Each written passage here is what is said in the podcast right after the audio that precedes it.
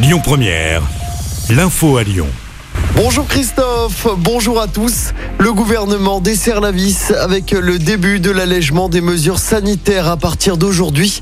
Un allègement en deux étapes. On fait le point avec Clémence Dubois-Texeron.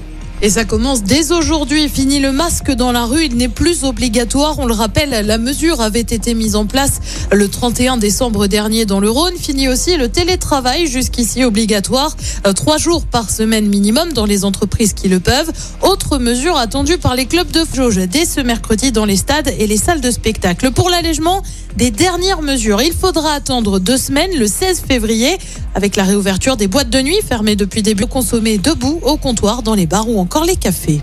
Merci beaucoup Clémence.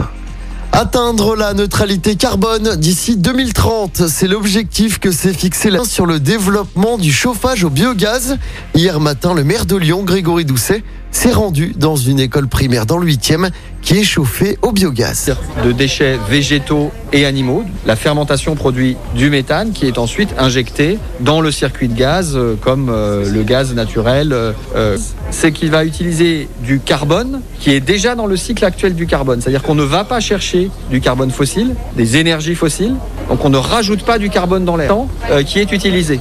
Donc ça veut dire qu'on ne rajoute pas de notamment de dioxyde de carbone ou d'autres gaz à effet de serre euh, sur, euh, sur, une base carbonée, euh, davantage le climat de ce fait-là. Donc le gaz renouvelable, il est extrêmement vertueux pour le climat.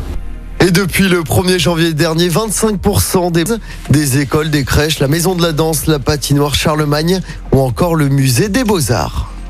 En sport, en football, très belle opération de l'OL en championnat à Marseille.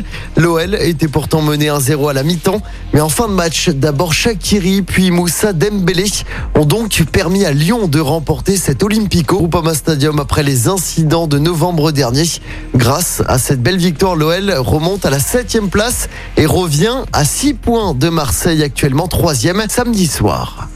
En basket, nouvelle défaite de l'Asvel en Coupe d'Europe hier soir.